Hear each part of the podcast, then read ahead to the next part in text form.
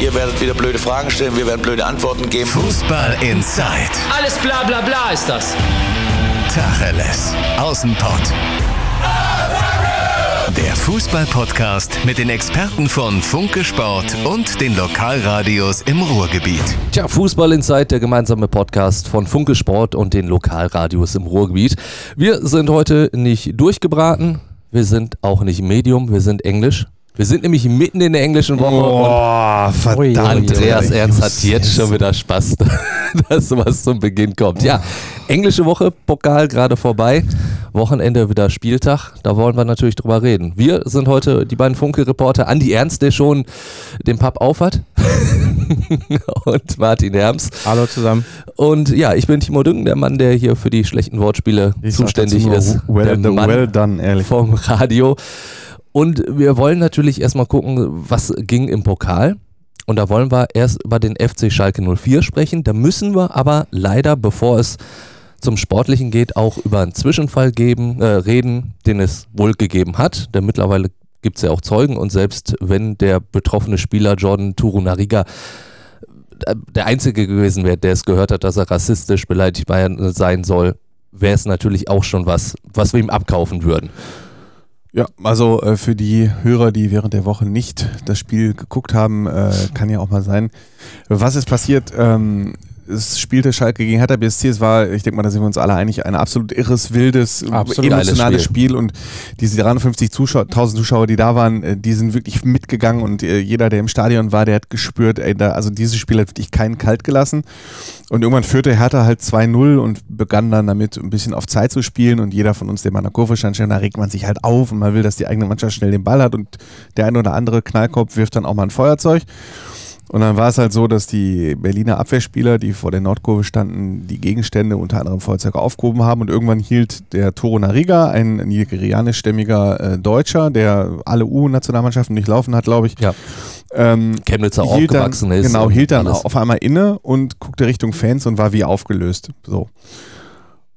Spiel ging weiter, Verlängerung begann, man sah, wie Jürgen Klinsmann äh, den, den Toro Nariga in den Arm genommen hat und ähm, hinterher flog der dann noch vom Platz. Das war eine andere Nummer noch. Andere Geschichte, ja. Das war noch eine andere Geschichte, ähm, aber ursächlich für all das sollen, und das haben Berliner Spieler hinterher bestät, äh, gesagt, ähm, rassistische Beleidigungen der Schalker Fans gewesen sein. Ähm, und äh, ja, also wenn es nur einer war oder wenn es nur zwei waren, scheißegal, waren auch ein oder zwei zu viel, sowas geht Absolut, nicht, sowas klar. gehört sich nicht. Ähm, wir bewegen uns gerade ähm, auf Schalke in der sogenannten Steht-auf-Woche, in der sich Schalke gegen Rassismus und Diskriminierung ausspricht. Und ich glaube, wir alle, die wir den FC Schalke 04 kennen, jetzt mal fernab der Diskussion um Clemens Tönnies, die von den 53.000 Zuschauern, die im Stadion waren, äh, sind, glaube ich, 99,998 Prozent können sich äh, hinter diese Steht-auf-Woche stellen. Und das sind eigentlich alles völlig korrekte Typen. Also ich kann auch nicht erkennen, dass auf Schalke ein Problem da ist, wie es mal bei Borussia Dortmund in der Südtribüne, auf der Südtribüne mal aufgetaucht ist, äh, dass da rechte Gruppen versucht haben, das Ganze zu tun. Das ist auf Schalke nicht der Fall. Ich würde eher sagen, dass es echt Einzeltäter oder wenige Täter waren, dass es aus der Emotion war. Das ist nicht zu entschuldigen. Und wie David Wagner und Jochen Schneider reagiert haben, dass sie gesagt haben, wir entschuldigen uns bei dem Jungen, äh, wir werden, da gibt es null Toleranz, wir werden das äh, versuchen mit Video, Tonmaterial auszuwerten, die Leute zu finden und zu sanktionieren. Äh, und dass das dann nie wieder passiert und wir werden unsere Steht-auf-Woche weiter durchziehen. Und das ist die korrekte Interpretation und die korrekte Vorgehensweise, oder? Ja, da stimme ich dir voll und ganz zu. Ich denke, dass äh, der Verein da oder genau so muss man als Verein reagieren in so eine Situation. Man hätte es auch schlechter machen können, ne, indem man vielleicht die ganze Sache angezweifelt hätte, ne, weil es ja nicht wirklich viele Zeugen bisher gab.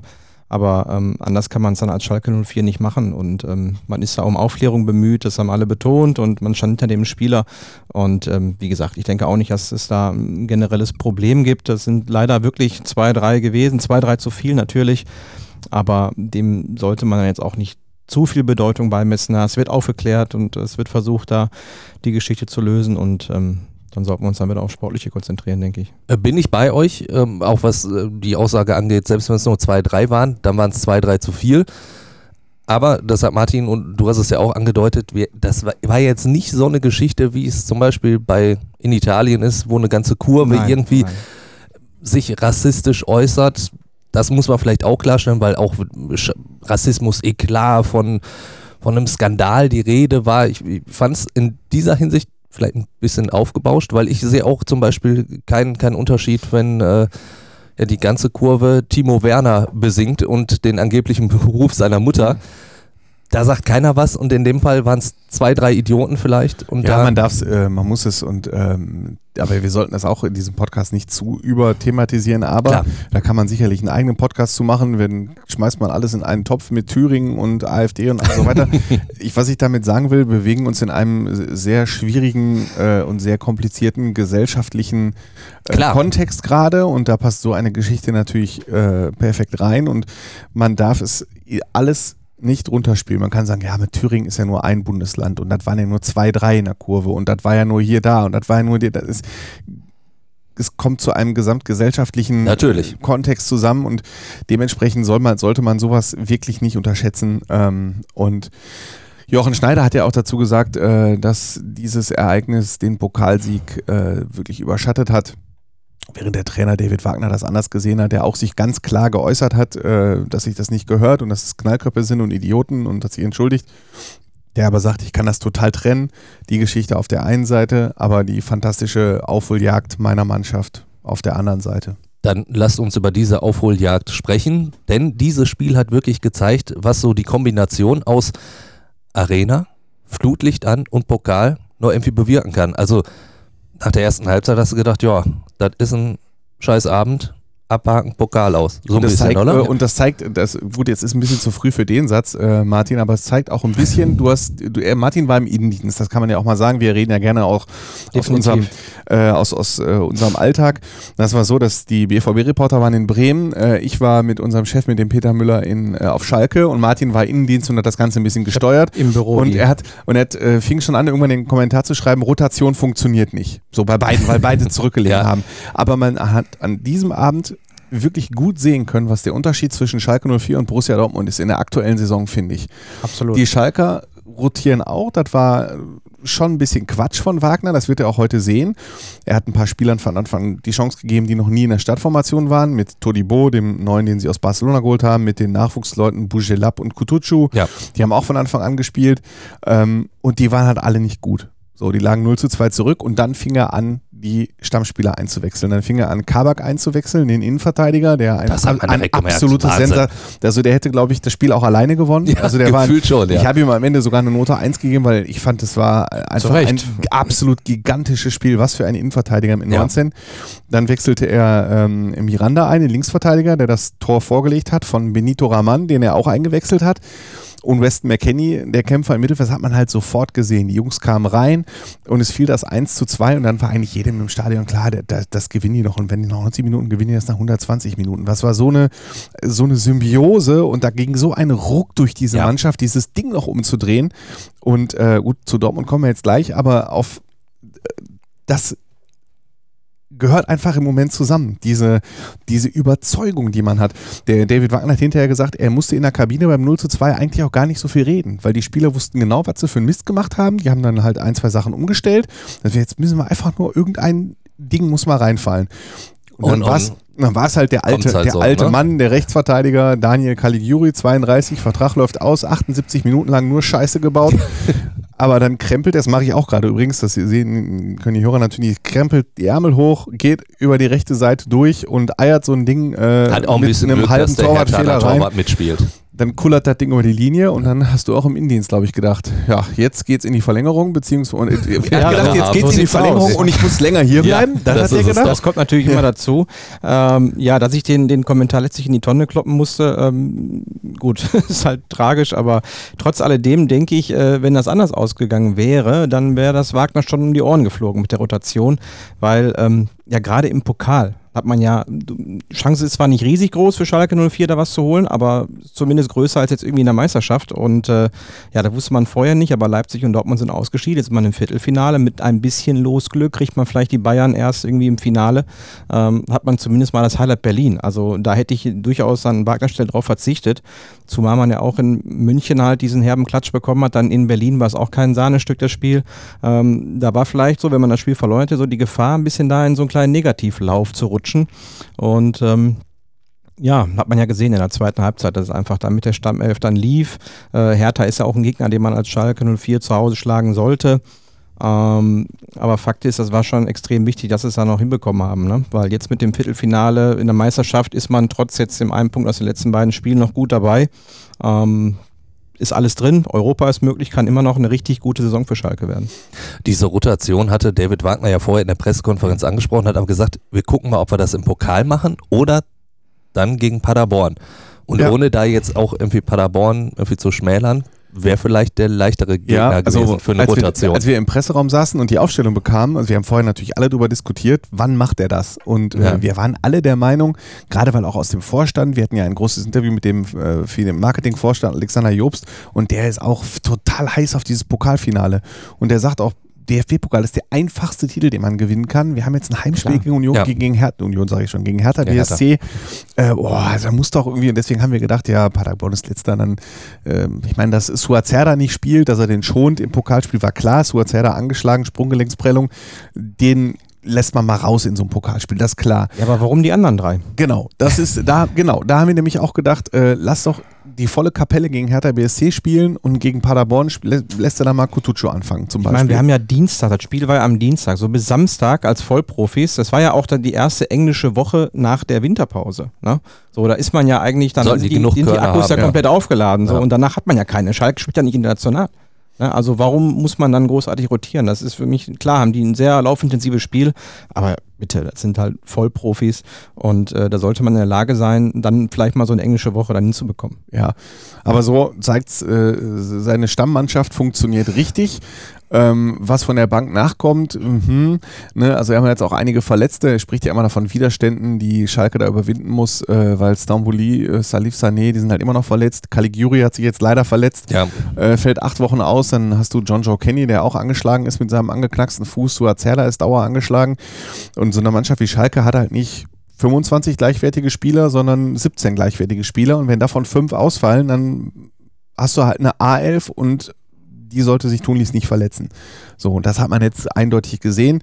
Äh, war vielleicht auch für einige Fans mal ganz heilsam, die zum Beispiel beim, bei, äh, bei Kutucu Ahmed, bei Ahmed fordern, Kutucu ja.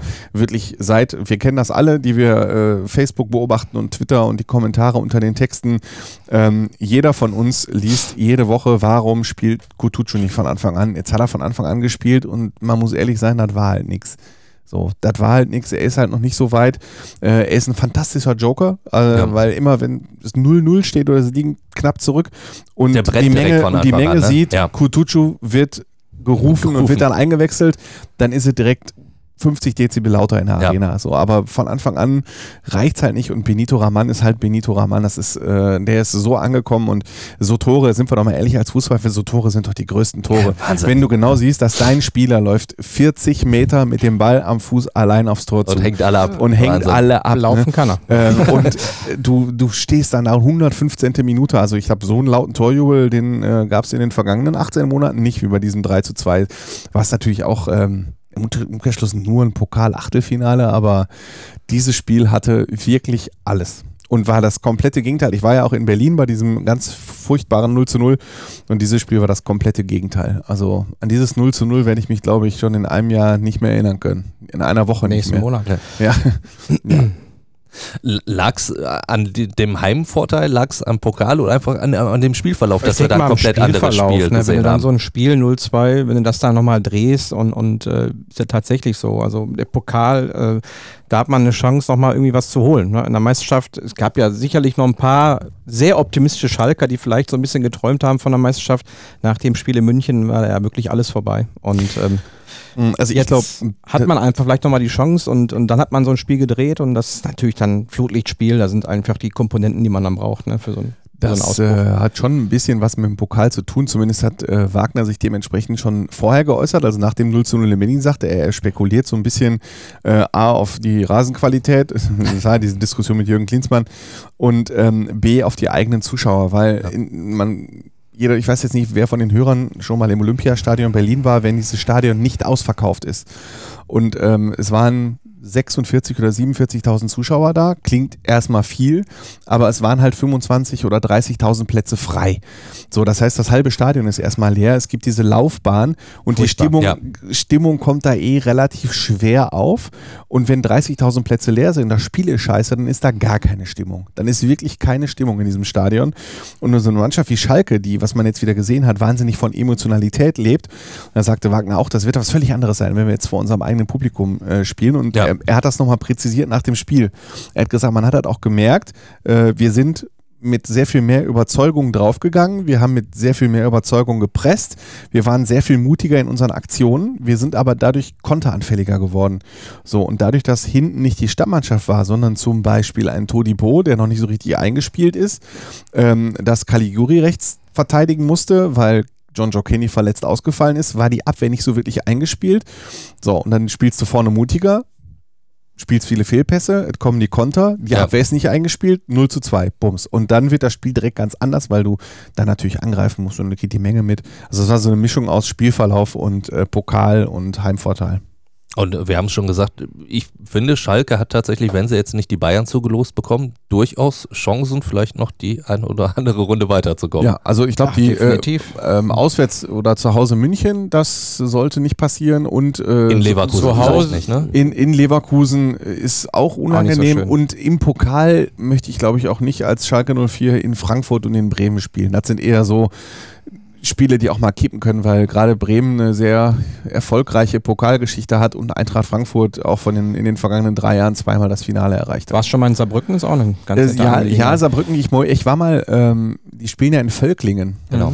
Äh, da bin ich noch nie gewesen, aber ich habe in der Tat mal ein Spiel mit Schalke in Saarbrücken gehabt. Das werde ich deshalb nicht vergessen, weil das das wärmste Jahr, der wärmste Tag des Jahres 2013 oder so war. Hildebrand stand auf jeden Fall Mhm. noch im Tor. Das war die große Entscheidung, war, wer wird Nummer 1 auf Schalke, Unnerstall, Fährmann oder Hildebrand. Hildebrand wurde Nummer 1, Schalke gewann 5-0 oder 6-0 oder so und es war 80 Grad warm. Also wie gesagt, mit ein bisschen Losglück ist da auf jeden Fall das Finale drin. Und Ein Heimspiel gegen Union Berlin, natürlich, Heimspiel gegen Fortuna Düsseldorf, meinetwegen auch auswärts Düsseldorf, auswärts Saarbrücken, dann bist du im Halbfinale. Und im Halbfinale Halbfinale. kannst du, wenn du zu Hause gegen Bayern München spielst, Kannst du kannst du, auch schlagen. zu Hause Bayern München schlagen im Halbfinale. absolut. Nur auswärts Bremen soll es nicht sein, sagst Ja, du, Andi.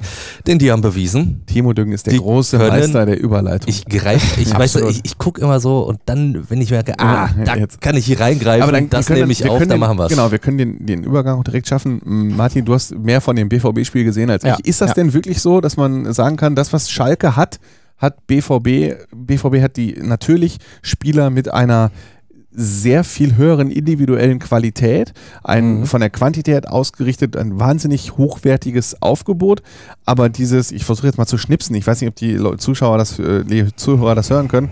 Keine Wow. Ahnung, wow. Äh, aber gewisse das, Etwas, ne? das, das fehlt denen in so engen Spielen. Ich denke aber auch, ein ganz großes Problem ist so ein bisschen so diese Kaderzusammenstellung, so dieses ganze Konstrukt. Man hat es einfach gemerkt, schon in der Hinrunde mehrmals, dieser Mittelstürmer, der hat ohne Ende gefehlt. Ne? Die haben ja eine Mannschaft da drin mit Hazard, mit Sancho, mit Hakimi, feilschnell über rechts. Also so einen schnellen Spieler habe ich selten gesehen in der Bundesliga. Die erspielen sich Torschancen en masse. So, ich glaube, so ein Haaland, wenn er eine ganze Saison durchspielen würde, könnte der irgendwann den Müller-Rekord knacken. So, und die haben das einfach gebraucht. Und du hast es halt jetzt auch gesehen in der ersten Halbzeit, es war einfach nichts da in der Mitte. Hazard zu ungefährlich, Reus so in letzter Linie, da können die sich einfach nicht durchsetzen. Und ähm, man kann Haaland draußen lassen, klar. Ne? Wenn man aber einen Paco Alcázar noch auf der Bank hätte, dann kann man das machen. Ne? Und da hat man einfach gesehen, da fehlt noch so dieser zweite Stürmer. Ja, und Problem ist eben, Stürmer sind Egoisten, ne? deswegen kann ich den Alcázar verstehen, dass er dann gesagt hat, okay, der kommt jetzt, ich hau jetzt ab. Aber ähm, wenn der Favre sagt, ja, okay, Belastungssteuerung, dann muss ich da eine Alternative haben und die hat Borussia Dortmund momentan nicht. So, und dazu kommt natürlich auch dieses Defensive, ne? diese ganzen Probleme, die man hat. Ähm, da sind wir gleich auch dann beim Thema Marco Reus. Der spielt zwar auf der 10, ja. Da sehe ich aber eher einen Julian Brandt momentan. So, der spielt dann auf der 6, weil er eben spielen muss, weil er gut genug ist. So, dann hast du in der Defensivarbeit schon erhebliche Probleme. Brandt ist kein Defensivspezialist. Sancho schläft auch gerne mal ein, genau wie Hakimi. Hazard läuft auch nicht mit da hinten. So, und dann hast du natürlich dann mit einer Dreierkette sehr schwer. Zumal ein Hummels nicht wirklich ja für seine Sprintqualitäten äh, bekannt ist. Und dann hat Bremen so einen Rashica, der genau das Genau. Gegenteil ist. Und dann musst du, und du musst, aufgrund dessen musst du einen Akanji spielen lassen, obwohl der momentan eine sehr hohe Fehlerquote hat. Aber der ist halt falsch schnell. So an der Seite von dem Hummels kannst du nicht noch einen zweiten langsam dahin stellen. Deswegen sehe ich auch einen Emre Can da nicht in der, in der Dreierkette. Für wen soll er spielen? Der Hummels wird spielen, ne, weil er einfach so momentan so der heimliche Leader der Mannschaft ist. Und dann kannst du den Akanji, der pfeilschnell ist, Sagadu ist auch einigermaßen schnell, kannst du da nicht rausnehmen. Sonst kriegst du noch mehr Probleme mit solchen langen Bällen. Und all das ist so ein bisschen das Problem. Meiner Meinung nach müsste ein Chan auf die 6, ja, man müsste einen Brand vorschieben.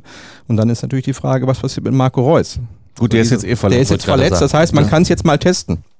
Ja. Ja. also wenn Chan zum Einsatz kommt, dann meiner Meinung nach auf der 6, dann Brand auf die 10 und dann äh, Ich können wir mal sehen, wie das Ganze dann funktioniert, ob es besser läuft, aber ich glaube so an sich, ne, diese Mannschaft hat eine Riesenqualität, aber irgendwie das eine Rad greift nicht so richtig ins andere und äh, da sind noch erhebliche Probleme, äh, die es zu lösen gilt. Ich finde interessant, was du gerade gesagt hast ähm, mit Alcázar, weil ich kann mich erinnern, äh, ich weiß nicht, ob du da hier moderiert hast, als der Sebastian hier war, irg- irgendwann Ja. mal, äh, da hat er doch gesagt, dass sie eigentlich, äh, dass er sich eigentlich nicht vorstellen, dass sie Alcázar, äh, nicht vorstellen kann, dass sie Alcázar abgeben, weil ähm, sie ja eigentlich den Holland geholt haben, Um eben für die genau. Dreifachbelastung, eben damit man Ja, noch ja. einen zweiten Stürmer hat. So, warum sollte man einen Stürmer holen, damit man endlich mal zwei hat, wenn man den anderen wieder abgibt? Aber auch da Das haben wir war- schon gesagt, wenn, Ja. wenn der Alcázar nur total beleidigt auf der Bank sitzt und stunk macht, Ja, aber ich, ich dir kann auch mich nichts. erinnern, ne? dass Sebastian dazu gesagt hat, Klar. ja gut, aber dafür sind, ist er halt Profi. Die hätten ihn ja äh, auch gerne behalten, aber Andi, du kennst das ja, Ja, mit, ich- diesen, mit diesen, diesen Diven, ja, wie das heutzutage weiß, aber- ist. Dortmund hat bisher ja jeden Streit verloren, was das anging. Ich weiß aber, Na, wenn so- der Stürmer dann weg will, will er weg. Dürfen Dann- sich aber auch nicht beschweren. Ne? Was machen sie, wenn der Holland sich jetzt ähm, das Kreuzband reißt. ja, was ihm nicht nein, nein, nein, ne? Also, wenn der jetzt mal meinetwegen Muskelfaser ist, vier Wochen weg. Ja. Was machen sie dann? Verlieren sie dann vier Spiele? Ich meine, selbst Und die Bayern haben ja- keinen Backup. Das ist ja diese selbst die Diskussion. Bayern haben keinen Backup Kon- Lewandowski. Konzentrieren die sich jetzt, äh, das ist ja die Diskussion, die auch bei Borussia Dortmund äh, entstanden ist. Äh, die Hoffnungsträger sind jetzt ein 19-Jähriger und äh, zwei 19-Jährige und ein 17-Jähriger mit 17-Jähriger, Rainer mit und Rainer, äh, ja. Haaland und Sancho. ja, ja. Die drei sollen das jetzt rausreißen. gesagt, ich hätte den auch nicht so. abgegeben. Ich weiß jetzt nicht, was genau vorgefallen ist, ob er sich quasi da den Weg äh, äh, nach Spanien erstreikt hat oder wie auch immer, aber man hat Ja, ihn halt ziehen lassen. so war Trotzdem halt die Kohle für Emre Can frei, ne? gut, aber und ganz ehrlich sind, haben du sie brauchst so dabei einen Spielertypen. Dortmund auch wirklich sehr stolz gesagt, dass Ja. sie haben kein Geld ausgegeben in der Winterpause. Ne? Ja, weil sie Weigel weil sie ja so auch äh, abgegeben haben. Richtig. Ne? Ja, Ja. eben. Die haben jetzt nicht äh, viel Geld in die Hand genommen, aber trotzdem, das ist für mich so das Problem. Und wenn du dann einen Haaland rauslässt, dann in einem K.O.-Spiel. Ich meine, auch dasselbe wie für Schalke gilt jetzt für Borussia Dortmund. Im Pokal hat man eine relativ große Chance, äh, da einen Titel zu holen oder zumindest dann im, im Finale zu landen. Ja, selbst wenn da ein Heimspiel gegen Bayern kommt, ist das für immer noch eine, locker eine 50-50-Chance für Borussia Dortmund. Und deswegen äh, kann ich es nicht verstehen. In der ersten Woche nach der Winterpause war die erste englische Woche. Ja, dann ziehe ich das Ding durch ich denke auch, dass man Werder Bremen ein bisschen unterschätzt hat. Ich meine, wer hat es nicht gedacht? Ich hätte auch niemals im Leben daran gedacht, dass sie in Bremen scheitern. Aber Bremen hat ein, zwei Änderungen vorgenommen. Davy Selke hat denen unfassbar gut getan. Ja, und dann passiert eben sowas. Ne? Aber du, du hast natürlich bei Holland, und da haben wir ja auch drüber gesprochen, auch als Peter hier war, da haben wir ja gesagt, der Junge muss ja reifen können und, und vielleicht will man auch nicht, dass der Hype zu groß wird und dann war er auch verletzt, als er gekommen ist. Aber der hat einen Lauf. ist er- ja, der hat einen natürlich hat er Lauf. einen Wenn ein Lauf. Stürmer einen Lauf hat, lasse ich den spielen, nehme ich ihn nicht raus. Dann lasse ich dann, ne, dann lutscht der halt so lange aus, äh, bis er eben keine Tore mehr macht. Ganz klar, den muss man mitnehmen. Und dann, ich hätte ihn jetzt auch spielen lassen, okay, na, hinter mir ist man immer schlauer. Wenn sie jetzt da 3-0 oder 4-0 gewinnen, hätte keiner was dazu gesagt. Aber trotzdem, ein Das Stürmer, der so einen Lauf hat, den Ich, war ja, ich kann mich erinnern, äh, auch die Diskussion, ich, äh, als der Peter Müller im Doppelpass war, war ich ja auch im Publikum und da war Jörg Schmatke da, der Manager von Wolfsburg und äh, die haben auch darüber geredet und der sagte dazu nur, ich, fi- äh, Schmatke mit seiner Art, ich kann ihn nicht imitieren, aber ich weiß gar nicht, wovon ihr alle redet. Ihr, wenn er gut spielt, ja, Du lasst sprichst den, zu deutlich lasst, dafür jetzt. Lass, lass den Jungen doch spielen. lass den Jungen doch spielen. Ich kann den Quatsch nicht mehr hören von, wir müssen den Jungen behutsam aufbauen. Das ist ein Stürmer, der trifft, dann lasse ich ihn doch auf dem Platz, oder nicht? Martin, du Ich trainierst, du ich seh's- trainierst ich eine seh's eh F- nicht. Nee, eine E-Jugend, F-Jugend. Eine F-Jugend. Eine F-Jugend. Wenn, dein, wenn, dein Sohn, eine wenn dein Sohn acht Tore schießt, dann spielt er dann im nächsten Spiel auch wieder von Anfang an. Ja, mein Sohn wird ja auch nie freiwillig rausgehen. Ne? Ist halt so. Ja will dann auch das neunte und zehnte machen. Ne? nicht. Aber das, so sind die Stürmer dann eben dann auch. Ne? Er hat sicherlich nicht darum gebeten, rauszugehen. Ich glaube, man im Verein war es vielleicht auch so ein bisschen zu viel Hype dann auch Ja. ne? um, um den 19. Kann man ja vielleicht auch im Sander zu verstehen. Aber wie gesagt, wenn eine Alternative da ist, wenn Alcázar da gewesen wäre, wäre es kein Problem gewesen. So hat Dortmund einfach zu wenig Durchschlagskraft und ähm, Ich möchte aber auch nochmal das. erster Titel leichtfertig. Ja, ich Futsch, ne? möchte aber nochmal das anmerken, was ich hier immer angemerkt habe in letzter Zeit und ihr könnt mich darauf festnageln. Wenn Dortmund Meister wird, dann äh, entschuldige ich mich an dieser Stelle. Aber ich find, die, fand diesen Hype, was Borussia Dortmund anging, wahnsinnig übertrieben, weil gegen wen haben sie gespielt? Sie haben gegen den, Entschuldigung, FC Augsburg Absolut. gespielt, gegen den ersten FC Köln Hatten gespielt. da Probleme in Augsburg. In Augsburg oder? hatten sie schon Probleme, dann haben sie gegen den ersten FC Köln gespielt und gegen Union Berlin Union gespielt. Berlin. So. Ähm, und ich habe immer gesagt, Borussia Dortmund ist eine Mannschaft, was man in Bremen jetzt wieder gesehen hat. Wenn es eng wird und wenn es drauf ankommt, dann tauchen Reus und Co. gerne mal ab. Wenn sie aber 2-0 führen und deutlich überlegen sind, ja, dann gewinnt Borussia Dortmund auch 5-0 oder 6-0. Und wir, wir liegen hinter Sancho und Reus zu Füßen, Ja. weil ein Tor schöner rausgespielt war als das andere. Fakt. Dann sehe ich die auch wunderbar gerne Fußball spielen. Aber wenn es eng ist, ich sehe die auch nicht äh, als Sieger gegen Dortmund, als Sieger gegen Leipzig und jetzt sind wir Nein. wieder beim Thema Mentalität. Ich sehe auch nicht, dass sie das Rückspiel gegen Schalke so klar gewinnen.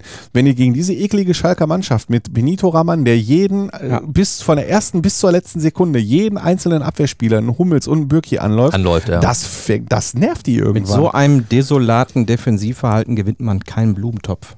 Die spielen auch in der Champions League gegen Paris Saint-Germain. Wie soll es denn da bitte schön laufen? Ja, das geht nicht. Du kannst nicht einen Brandt, einen Reus, äh, Sancho, Hazard, die kannst du nicht alle gleichzeitig auf dem Platz lassen.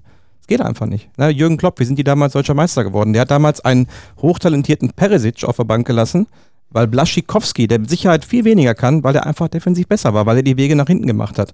Und es muss einfach stimmen. Und da passt die Balance einfach nicht beim BVB. Vor allen Dingen defensiv. Und wenn ein Gegner da ist, der nach vorne mutig spielt, ja, der, der, ich meine, was sollen die gegen Neymar und Mbappé machen, bitteschön? Ja.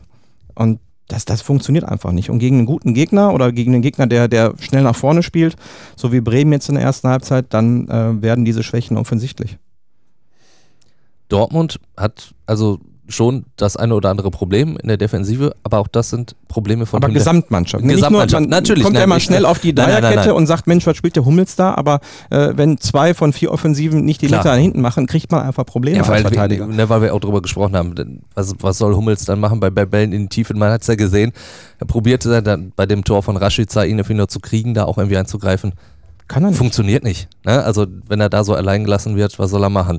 Was ich aber sagen wollte, um die Überleitung zu schaffen, Boah, Andi, jetzt, jetzt all das Jetzt bin ich ja gespannt. Jetzt bin ich gespannt. Ja, all das sind Probleme, da träumt der VfL Bochum von. Da träumt er sowas von. Ja, und wenn ich jetzt ehrlich bin, äh, ich kenne mich natürlich seit äh, 35 Jahren in der Vereinsgeschichte des VfL Bochum perfekt aus, aber Martin Herms hat sich am meisten auf diesen Part Ja, ist des Podcasts gefreut. er hat gesagt, boah, reden wir über den VfL, reden wir über den VfL. Ich so, ja, wir reden über den VfL. Also, um das äh, nochmal Ja. auch kurz klarzustellen, Genau. zweite Liga äh, nach dem verlorenen Spiel gegen Hamburg jetzt auf Relegationsplatz 16. Also jetzt wird es langsam tatsächlich hier richtig kribbelig für den Ja, VfL. genau, fassen wir, also wirklich, fassen wir nochmal zusammen. Bochum äh, hat jetzt die Rückrundenspiele beide verloren. Man Ja. muss sagen, es war gegen den, das muss man ihnen immer zugutehalten, es war gegen den Tabellenersten und, Und gegen den Tabellenzweiten. So, das darf man bei der ganzen Sache nicht vergessen, aber Martin, Fakt ist, es wird, kommt aber trotzdem noch dicker. Ich meine, das Programm, jetzt hat man Wien, spielt auswärts in Wien. Das ist momentan eine der heißesten Mannschaften in der zweiten Liga. Der hat mit sieben Punkte geholt. Die stehen übrigens vor dem VfL Bochum. So gefühlt waren ja immer abgeschlagen Letzter während der Hinrunde. Und wenn man hört Wien, na, da muss man ja unbedingt gewinnen. So, die haben jetzt schon 21 Punkte, einen Punkt mehr als der VfL. Danach geht es gegen den VfB Stuttgart. Und das wird wirklich heikel. Aber Fakt ist, wenn die jetzt in Wien verlieren, dann wird es möglicherweise auch Konsequenzen geben. Da bin ich mir ganz sicher. Und äh, das könnte nicht nur den Trainer dann betreffen, ne? weil Ja. ich weiß ganz klar, dass der Manager äh, in der Kritik steht. Ja, der hat sicherlich nicht den leichtesten Stand da, hat er auch selbst verschuldet, muss man sagen. Denn dieses Transfer, dieses Transferfenster jetzt im Winter war wirklich eine einzige Katastrophe. Da hat er sich wirklich irgendwie als Sportdirektor disqualifiziert. ja, er Ja. hatte sich ja schon ähm, Schon im Er Sommer sich teilweise. Im, Im Sommer war, das haben wir, da, wie oft haben, Timo, wie oft hast du das moderiert und wir haben ja als Fazit gezogen, äh, der Kader ist falsch zusammengestellt. Das war ja ganz oft auch, Ja. wenn, wenn Christian Hoch hier moderiert hat, der VfL-Reporter von Reviersport. Und das, was der Christian auch immer übermittelt, ist, ähm, dass Sebastian Schinzilotz extrem in der Kritik steht, nicht nur wegen der falschen Kaderzusammenstellung im Sommer, Ja. sondern jetzt auch im Winter. Er hat den ganz klaren Auftrag bekommen, den Kader zu verkleinern. Der ist aber, wie wir jetzt festgestellt haben, sogar größer geworden, weil die vier Ja. Jugendspieler oder drei Jugendspieler, die er Aber- aussortiert hat, die haben alle drei keinen neuen Verein gefunden. Das heißt, die kommen alle drei wieder Unfassbar. zurück. So, dann hast du, glaube ich, einen Spieler ab. Ich weiß nicht, wie viele Spieler du abgegeben hast. Ich glaube, einen. Und äh, doch einen haben sie verkauft. Zaglam, ne? Stimmt. Und dafür haben sie aber zwei verpflichtet. Ja, die haben So. zwei verpflichtet. Und zwar einen Griechen aus der zweiten griechischen Liga. Da haben sich, äh, hat sich, nee, nee, der kam aus äh, Spanien. ein, Es ist ein Grieche aus der zweiten spanischen Liga. Genau. Äh, ein Innenverteidiger.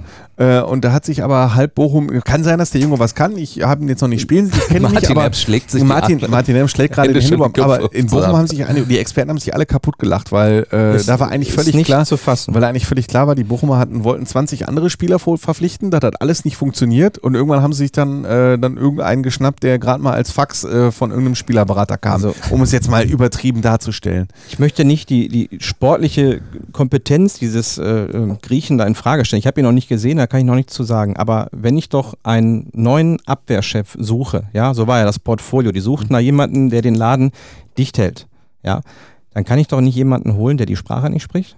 Ja, der, der sich in der Liga nicht auskennt, der noch nie hier gespielt hat. Am ja. letzten Tag Am letzten Tag, da hatte man ja schon ein Spiel, beziehungsweise dann mit Hamburg, dann war ja eh keine Option mehr, dann waren ja schon zwei Spiele rum. Das ist unfassbar, was da abgelaufen ist. Da hole ich noch einen Jules, der hat nicht ein Spiel gemacht in der Hinrunde. So, der ist dann beim ersten Spiel nicht da, weil er Trainingsrückstand hat. Was für einen Job hat der da gemacht, dieser Herr Shinzi Lords? Also es ist für mich wirklich unfassbar. Das ist, das ist die Arbeit eines Anfängers gewesen. Schon im Sommer, da hatte man ja den ersten richtigen Ansatz. Hat man gesagt, okay, diese Mannschaft, die wir hier haben, reicht nicht, um ganz oben anzugreifen. Hat er recht gehabt. Dann kann ich aber nicht die Stützen wie Hochland zum Beispiel austauschen und dann noch schlechtere Spieler dafür holen.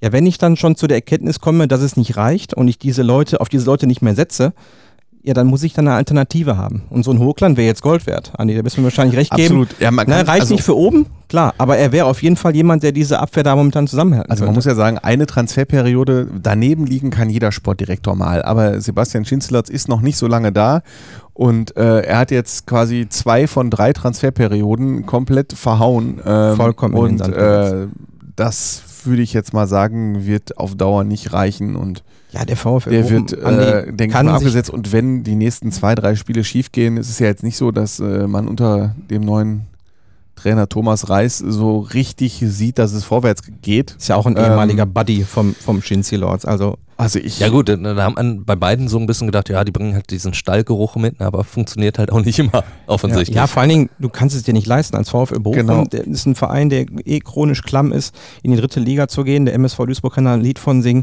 Ähm, Thema Fernsehgelder, da äh, musst du direkt den Etat um 7, 8 Millionen kürzen. Das, das kann der Verein nicht Ich will verkraften. die Idee ich ja auch nicht. Ich habe auch hier, als der Trainerwechsel anstand, war ich mit Christian hier äh, bei Fußball Insight ähm, und da haben wir auch gesagt, wer könnte denn jetzt Trainer werden?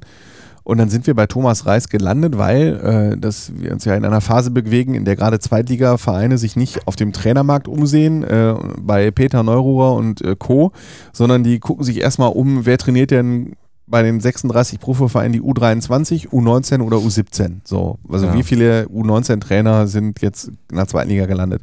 Das hat der VfL auch gemacht und hat Thomas Reis gefunden, der sehr erfolgreich, das muss man auch sagen, ähm, die U19 des VfL Wolfsburg äh, über Jahre trainiert hat, der den Verein kennt. Also die Entscheidung für Thomas Reis konnte ich schon so nachvollziehen. Allerdings, was ich nicht weiß, ich wusste nicht, ich, ich, habe nie die U19 des VfL Wolfsburg spielen sehen. Ich hatte Ja. vorher mich nie eingehend mit der Fußballphilosophie, die Thomas Reis vertritt, beschäftigt. Ähm, wie er rhetorisch auftritt, wie er seine Inhalte vermitteln kann, das wusste ich auch nicht. Ich habe nur vom oben rund drauf gesagt, die Entscheidung kann ich nachvollziehen. Der ist auch nicht der Hauptverantwortliche jetzt für diese Geschichte Genau, weil er, hier, ne? er übernimmt natürlich sowohl als er kam, als auch jetzt äh, nach der Winterpause, nach der Wintertransferperiode übernimmt er eine schlecht zusammengestellte Mannschaft. Das Ja. ist sein Problem. Aber er macht aus dem Vorhandenen auch ein bisschen zu wenig. Das schon. Ja, aber ich meine, er hat ja auch seinen Wunsch frühzeitig geäußert. Er geht Ja. so hin zum Sportdirektor und sagt, pass mal auf, wir haben hier Riesenprobleme in der Abwehr, ich bekomme die nicht stabilisiert, ich brauche einen neuen Innenverteidiger. So, und dann braucht er dann sechs bis acht Wochen, um einen zu holen. Ja, dann kommt der, ja, hier nennt er sich Lampo Populos. Ähm, Ich habe mir Lampe gemerkt. Lampe, genau, da kommt Lampe, ne, ein Grieche aus Spanien. Also glaubst du allen Ernstes, da wurde jetzt wochenlang intensiv gescoutet oder die haben sich den genau angeschaut? So, da wurde irgendwie, der wurde von einem Berater angeboten, war wahrscheinlich die Option Genau. Z. Ja, und dann hat man die dann eben gezogen, nur kurz vorher. So, und das ist doch kein, also, das ist doch keine Transferstrategie, das ist ein Witz. Äh, Was äh, vor allen Dingen ja auch wirklich verwunderlich ist, weil wir hatten ja kurz vor Weihnachten auch Ilja Kenzig hier Ja. äh, im Podcast und er hat ja gesagt, ja, Geld für Winterneuzugänge ist da. Also der ist ja jetzt nicht mit leeren Taschen losgezogen, der Sebastian Schinzelorz. Also da solltest du ja als Zweitligist, also äh, so wie Ja, Ilja ist jetzt Kenzig ja- klang, ist ja auch kein Geld schlechter für, Verein, der das ist ja Bochum, Geld ne? für einen Trainerwechsel da. ja, ja, ist böse gesagt offensichtlich. Ja. Ja, aber du musst auf jeden Fall, wie gesagt, Aber normalerweise, schauen, ob du sie in wen also, was äh, holen. Thomas Reis ist äh, nicht der Hauptschuldige für, Nein, die, für auf das keinen Fall, da sind Problem. wir uns Normalerweise musst du dir echt einen guten Sportdirektor suchen. Shinzi Lords hätte ich damals vielleicht auch gesagt, komm, ist jemand ne, äh, recht eloquent und ähm, Es war ja nicht so, dass, also das muss ich auch mal sagen, als wir damals, als die Entscheidung äh, der Hochstädter Nachfolge anstand, haben wir jetzt auch War die nicht, Fallhöhe auch haben nicht wir jetzt so auch erstens, erstens und zweitens war jetzt, die haben wir jetzt nicht so doll kritisiert, äh, dass die Wahl auf Schinzilots fiel, weil der, ich meine, das ist auch ein Bochumer Junge. Ähm, der hat Genau, das sag ich ja, ne, hat bei beiden dieser genau, der hat bei Hochstädter zwei, drei Jahre als Assistent wirklich gelernt, der kannte jeden einzelnen Vertrag. Der hatte ein Sportmanagementstudium hingelegt, also das war jetzt kein Seiteneinsteiger, so wie Armin Fee zum Beispiel. Da hat man sich auch gefragt, Armin Fee bei Köln, was will der da? Der hat 30 Jahre trainiert, jetzt will der auf einmal Sportdirektor machen. Hm. So, also Schinzilotz war äh, gute Referenzen. Das war, das war gute Referenzen und das war auch eine gute Idee. Nur, da muss man einfach sagen, man hat einfach nicht so richtig gelegen mit Ja, den Entscheidungen. Irgendwann muss ja abliefern und wie der Andi schon sagt, eine Transferperiode kann immer mal in die Hose gehen. Ja. Das ist ja auch gerade in der zweiten Liga, wenn man mal Leute aus dem Ausland holt oder so, mit ein bisschen äh, Glück verbunden. Aber Ich- beim zweiten Mal, wenn man so mit dem Arsch an der Wand steht wie der VfL Bochum, dann, dann muss es passen. Dann darf man jetzt- nicht und bis wenn zum jetzt, letzten Tag Wenn warten. jetzt Peter Müller hier wäre, was würde der, der, der, langsam, was würde der dann sagen? Peter Müller würde jetzt sagen, und dann, was macht der SC Paderborn vor? Was Ja. macht Fortuna Düsseldorf vor? Was hat Eintracht Braunschweig vorgemacht? Warum steht Erzgebirge Aue auf Platz vorbeigezogen 5? sind Und warum steht Spielvereinigung Greuther Fürth auf Platz 4 und Heidenheim? Die haben alle die Hälfte der Kohle zur Verfügung. Ja, stellen sich noch Und- andere Vereine. Und der V Rot-Weiß Essen. und der, genau. Der, ich wollte auch die Pimoson die, die Gelegenheit geben, vielleicht ein klitzekleines. Du, diese, diesen Übergang zu Ja. schaffen zu Rot-Weiß Essen? Ja gut, Martin hat ihn mir ja schon geklaut. Ja, Martin hat ne, geklaut, eigentlich. Aber, aber, er äh, wäre äh, auf Martin dem hat sich auch serviert auf gewesen. Rot-Weiß Essen sehr gefreut auf den Oh ja. Teil in diesem Podcast. Ja. Da überlassen wir- wir ihm wir jetzt schon auch das über, Wort, weil über, äh, bei Rot-Weiß Essen er baut sich schon langsam auf. gibt es keinen, der mehr sagen kann als Martin. Da halte ich mich auch wirklich ja. zurück. Wobei ich sagen muss, wir haben ja Moment, gerade Moment, wir müssen den Hörern erstmal sagen, was, mal? was passiert ist. Genau. Also Regional, Spitzenspiel. Re- Regionalliga West ist hat da steht, weil ich weiß jetzt, dass wir auch Hörer zum Beispiel in Berlin haben, die äh, diesen Podcast nehmen, um äh, einfach mal Berlin. so ein bisschen, ja, äh, um äh, ein bisschen Heimatgefühl zu haben, dass wir hier über die Vereine sprechen und vielleicht sind die Ergebnisse nicht so ganz viel. Rot-Weiß Essen äh, will aufsteigen von der Regionalliga in die dritte Liga, war auf Tabellenplatz 3, hat ein teures Trainingslager gemacht in Spanien, riesen Euphorie und spielt jetzt zu Hause gegen den Tabellenführer SV Rödinghausen. Rödinghausen. Da glaubt man jetzt nicht, dass SV Rödinghausen so zwingend was für ein Profifußball ist. Äh, das aber- wissen sie ja selber noch nicht so richtig. Ne? So, Also, ja, aber Rot-Weiß Essen begann dieses Spiel mit sehr viel Euphorie und dann fiel ge- gefühlt nach zwei Sekunden das 0 zu 1. Endstand war am Ende 0, 0-2. zu 2. Und Ja. jetzt bist du dran.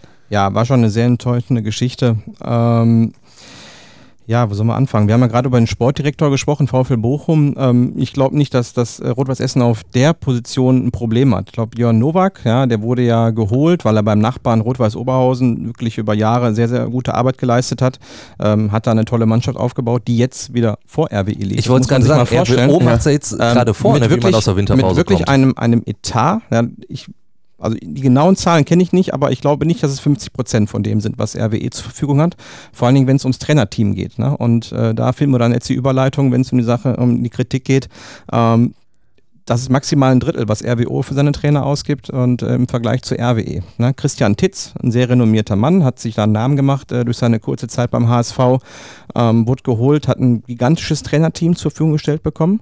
Ähm, ich glaube, da wird manch Drittligist von, von träumen können. Ja, ja die haben wirklich äh, Voraussetzungen, haben im Sommer eine neue Mannschaft dank Novak auch zusammengespielt, viele Leute geholt, viele Leute mit Erfahrung geholt.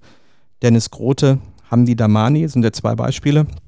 Mag der eine oder andere vielleicht noch kennen. Ich glaube, Grote sagt auch jedem wahrscheinlich was. Ne?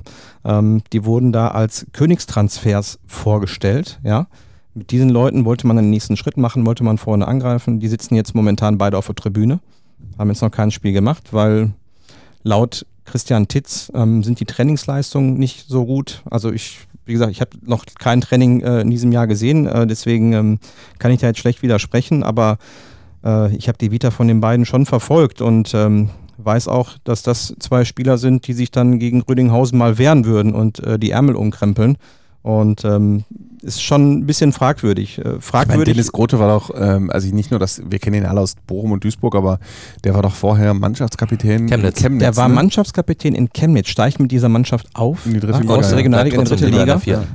Hamdi Damani war Mannschaftskapitän bei Fortuna Köln. Ja. Also das sind wirklich Typen, ja, die, die auf Ja, sehr hohem Niveau die noch auf Fußball ho- Die auf spielen. hohem Niveau, ähm, Leistungsträger. Die und sind Anfang Führungsspieler 30, waren, ja. Ja, aber wenn du Anfang 30 bist, ja, so kenne ich das vom Fußball, da musst du nicht in jeder Trainingseinheit 130 Prozent geben. Ja, normalerweise geht man so mit erfahrenen Leuten um, die lässt man dann gerade in der Vorbereitung meinetwegen mal die eine oder andere Laufeinheit aussetzen.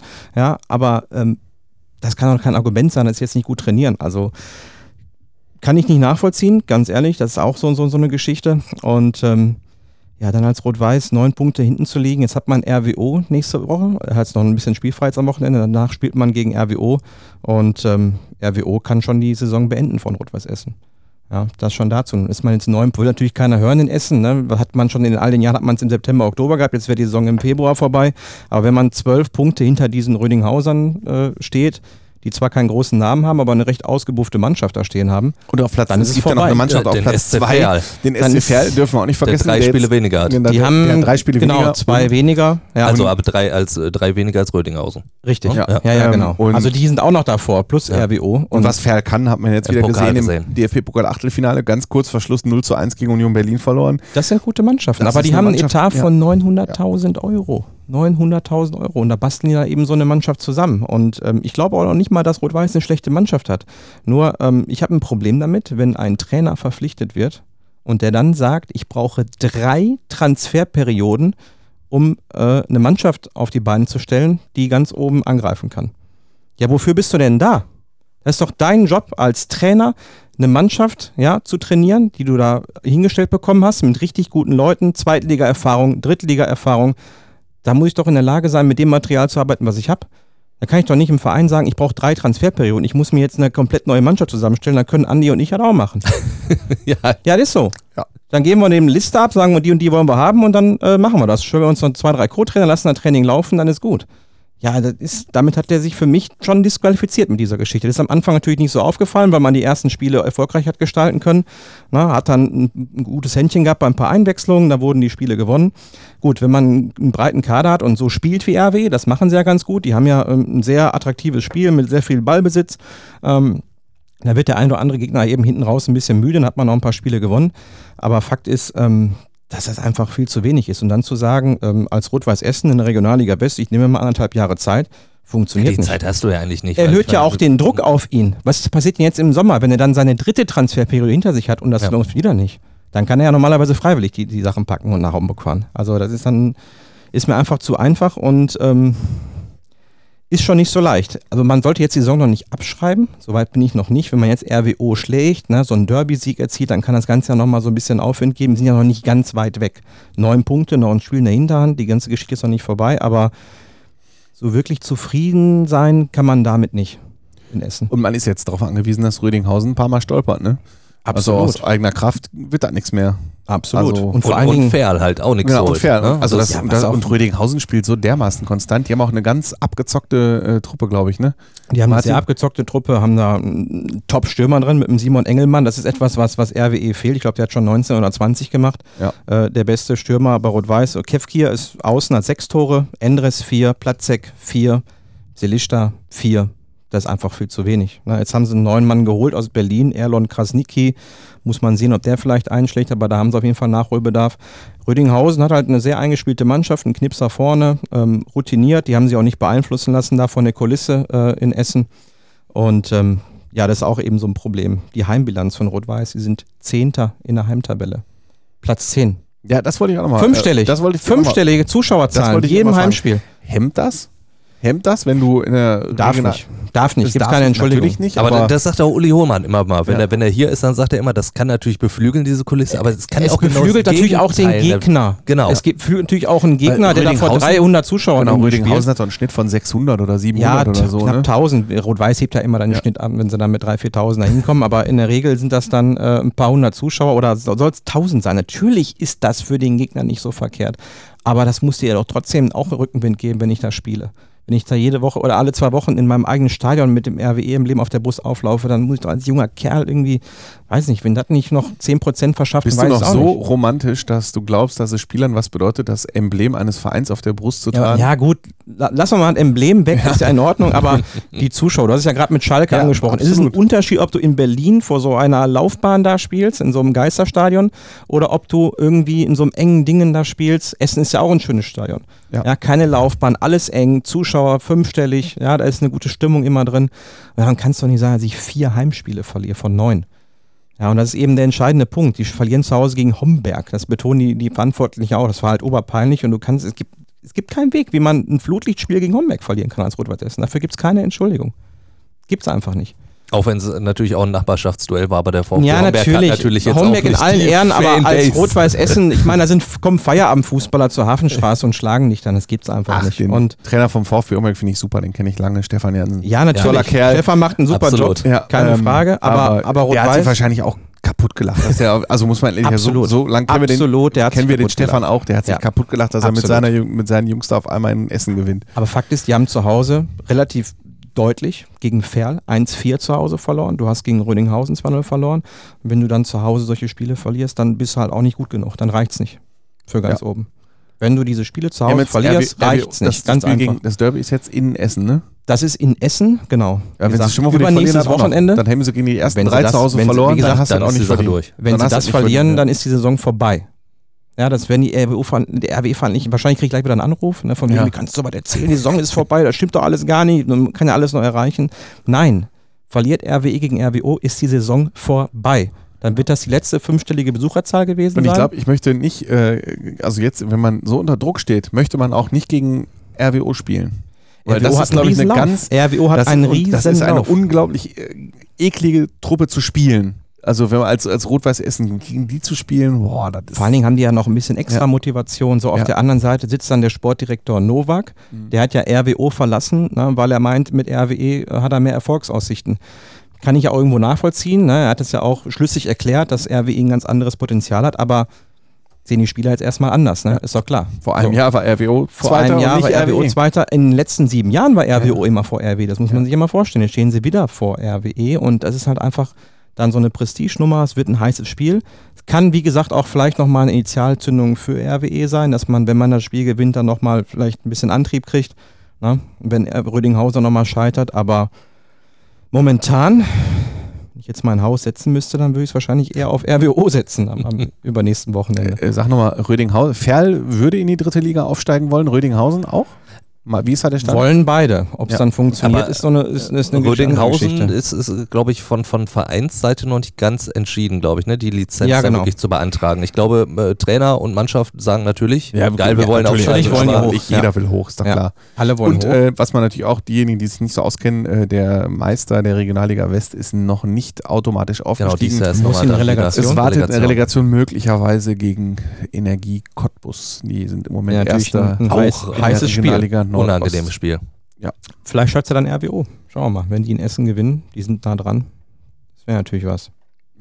Dann hätten wir zumindest einen Ruhrgebietsclub, der dann hochgehen würde. Ja, zumindest einen. Ja, dann werden wir wieder. der, der MSV Ja. bitte nicht vergessen. Ja. Ja, Der- Der wird, der wird der auch ja hochgehen. dann werden wir wieder in allen. Profiligen, also weiter in allen Profiligen vertreten. Wir gehen mal stark davon aus, dass der MSV aufsteigt. Ich Timo. gehe sowas davon aus. So, Jetzt- dann haben wir den nächstes Jahr, hoffen wir mal, der VfL bleibt drin. Dann haben wir Dortmund Schalke in Liga 1, Duisburg Bochum in Liga 2, RWO, RWO. RWE wäre auch immer in Liga 3 und Das wäre schon ganz nett. auch noch. Da Ja, können wir doch schon. mit leben. Hätten wir, auf jeden Hauptsache, Fall, Hauptsache ein bisschen Bewegung. Ja, hätten wir auf jeden Fall weiterhin viel zu erzählen hier bei Fußball haben wir. Ja, danke. Andi, danke Martin, hat wieder viel Spaß gemacht. Ja, und äh, auch. wenn ihr da draußen sagt, jo, das macht mir mit den Jungs auch mal Spaß, noch läuft ja immer äh, noch die Abstimmung für den Deutschen Podcastpreis, für den Zuschauerpreis. Könnt ihr uns natürlich weiterhin sehr, sehr gerne eure Stimme geben. Deutscher-Podcastpreis.de, da die Stimme abgeben und ansonsten, wenn ihr noch irgendwelche Anregungen habt, Lob, Kritik, könnt ihr alles loswerden. Einfach in die Kommentare schreiben oder auf unserer Facebook-Seite oder über Twitter könnt ihr alles machen. Und dann sage ich mal, bis nächste Woche. Ciao, ciao. Ciao. Ciao. Fußball Inside, der Fußball-Podcast mit den Experten von Funke Sport und den Lokalradios im Ruhrgebiet.